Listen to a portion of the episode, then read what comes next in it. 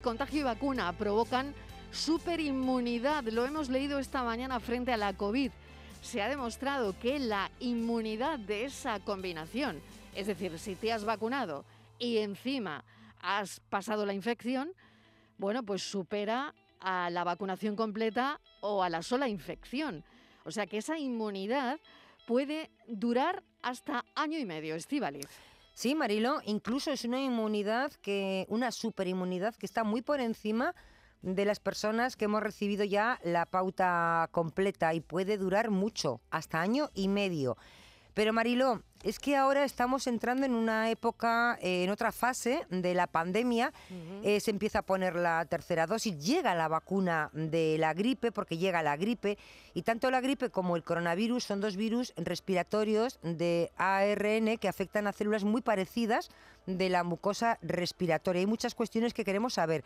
La gripe de este año dicen que no va a ser como la del año pasado. Los virólogos alertan de que llegará antes que otros años y con más fuerza. Los motivos, bueno, pues parece que son varios, ¿no? La baja incidencia del coronavirus, pues parece ser que le va a dejar vía libre este invierno al virus de la gripe para que campe a sus anchas.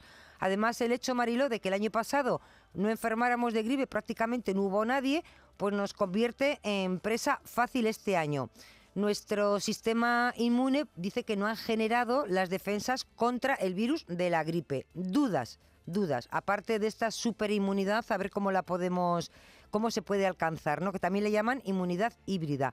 Dudas. Si paso la gripe, me inmunizo contra el coronavirus, por ejemplo, también tengo una superinmunidad pasando la gripe. Otra, ¿es posible, Marilo, infectarse a la vez de gripe y de COVID? ¿Y qué riesgos puede suponer esta doble infección? Y la más importante de todas, ¿hay que vacunarse contra los dos virus? Vamos a preguntárselo a José Antonio López. Todo esto que estamos planteando en el programa tiene respuesta porque tenemos a la persona indicada.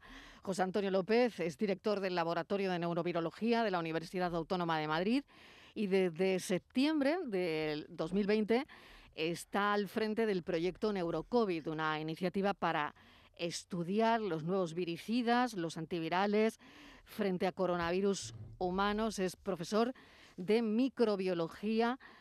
También, em, bueno, es parte del currículum. Doctor López, profesor, bienvenido. Gracias por atender nuestra llamada.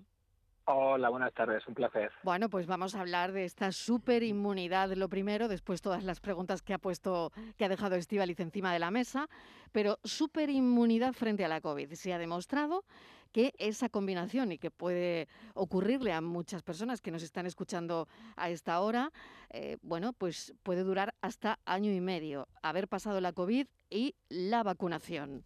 Superinmunidad. Efectivamente, es un artículo que se acaba de publicar en una de las mejores revistas del mundo, que era, algo que de alguna forma, es, desde el punto de vista inmunológico, tiene cierta lógica. Cuando uno se infecta por, por un virus, en este caso por el coronavirus o por un patógeno en general, nuestro sistema inmunológico ve todo, ve todo el conjunto. Eh, nuestro sistema inmunológico ve a todo el virus y desarrollamos una respuesta inmune contra frente a todo el virus y una respuesta además muy adecuada porque el patógeno entra por donde tiene que entrar, en este caso por las vías respiratorias. Entonces, desarrollamos una inmunidad que si luego nos vacunamos, la vacuna es muy específica contra una sola proteína del virus, contra la proteína de la espícula que se llama. Y esa, esa inmunidad es muy específica, pero como antes nos hemos inmunizado de alguna forma frente a todo el, el conjunto, pues la mezcla de las dos, de la inmunidad previa y después de la vacunación, eh, da una respuesta mucho más robusta. Y eso es lo que se ha visto y se ha corroborado ahora en un excelente trabajo publicado recientemente. Pues qué interesante. Nosotros lo que queremos es trasladar esos trabajos que se publican con personas como usted que lo saben explicar a todos los oyentes. Vamos con las preguntas de Estivaliz que eran muy interesantes. Una de ellas, Estivaliz, tenía que ver con la gripe. Adelante, por favor. Sí, mm, le preguntaba que si paso la gripe, también me inmunizo o me inmunizo más contra, contra el COVID. ¿También alcanzo esa superinmunidad? Pues no, es una pregunta muy interesante porque efectivamente hay algunos estudios que comentan que no solamente pasando la infección por un virus, sino incluso vacunándonos contra un virus, podríamos tener cierta, digamos, inmunidad primaria y, natural eh, digamos, podríamos eh, adaptar y entrenar al sistema inmunológico para luego enfrentarse a otro virus. Pero la respuesta eh, tiene que ser que no, que son virus distintos y la respuesta inmune específica, la que realmente al final acaba rechazando al, patógeno, son dos respuestas independientes. Pero, insisto, que dicho esto, es cierto que pasando algunas infecciones, las defensas nativas pueden, digamos, entrenarse para futuros patógenos, pero no nos vacunamos como tal infectándonos con un virus o vacunándonos contra un virus contra otro virus distinto. Muy bien, la siguiente, Sí, tengo eh, muchísimas. ¿Es posible infectarse a la vez de gripe y de COVID? Por desgracia es posible, eh, por desgracia se está produciendo, sobre todo en los países donde ahora mismo la transmisión del virus, del, coronavirus es comunitaria y como ya habéis adelantado, eh, parece que el virus de la gripe se podría adelantar algo a su, a su periodo eh, temporal normal y por lo tanto sí se puede producir una infección mixta y eso agravaría claramente o podría agravar claramente la sintomatología. Se detecta fácil, discúlpame, Estivaliz. O sea, hablamos de infección mixta, gripe y COVID. Claro, es lo que se trata de evitar con la ah, vacuna de la gripe, ¿no? Correcto. Y, la del COVID también como tercera dosis. Sí, sí, bueno, aquí habría mucha, mucho debate por delante, porque lo que, lo que más ayuda a luchar contra el coronavirus sigue siendo la vacunación universal, algo que hemos descuidado en pro de la tercera, en la cuarta dosis, hasta el punto que tenemos ya tan, tal excedente de vacunas que muchas, por desgracia, se van a perder y podrían acabar en brazos de, países que sí lo necesitan. Pero bueno, aparentemente ya se ha iniciado la, campaña de vacunar por encima de los 70 años y ya se comenta que luego irán los de 60 y las personas eh, más vulnerables.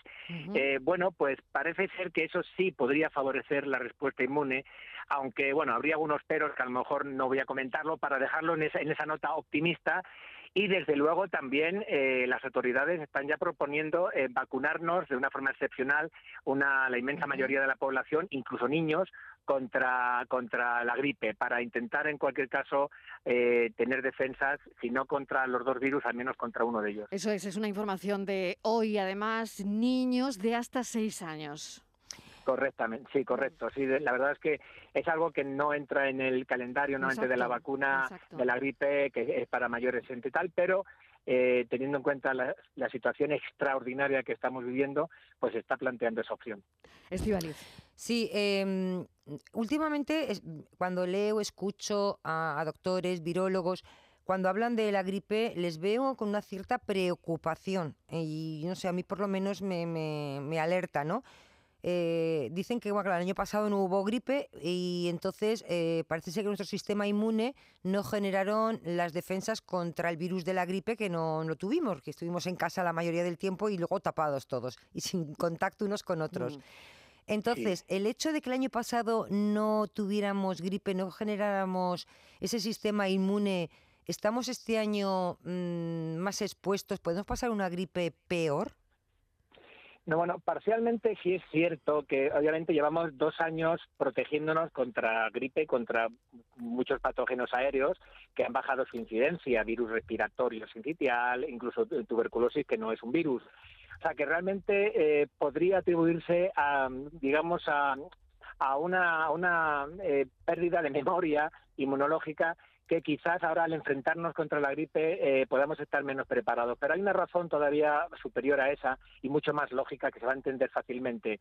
Eh, el virus de la gripe ha estado circulando muy poquito en estos últimos dos años, muy poquitos, han dado pocos casos en todo el mundo, de forma que a la hora de, elaborar una vacuna hay que se, suele valorar con el virus que va circulando previamente, de forma que la vacuna que ahora se tiene se tiene preparada no está eh, adaptada, optimizada para la gripe que, va a venir, por, puesto que ha estado circulando minoritariamente en los últimos años. Por lo tanto, digamos que la, por una parte la vacuna, que hay que vacunar lo más posible, quizás no sea tan efectiva como, como en otras ocasiones, y por otra parte, efectivamente, el virus que ahora eh, empieza a circular y cabría la posibilidad que empezara a circular antes de lo que le tocaría, pues podría abarcar a un mayor sector de la población.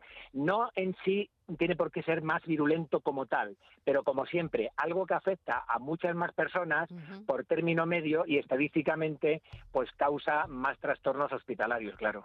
Y por último, le voy a hacer una pregunta difícil, profesor. Bueno. Bueno, hemos vencido a la COVID, estamos en riesgo bajo.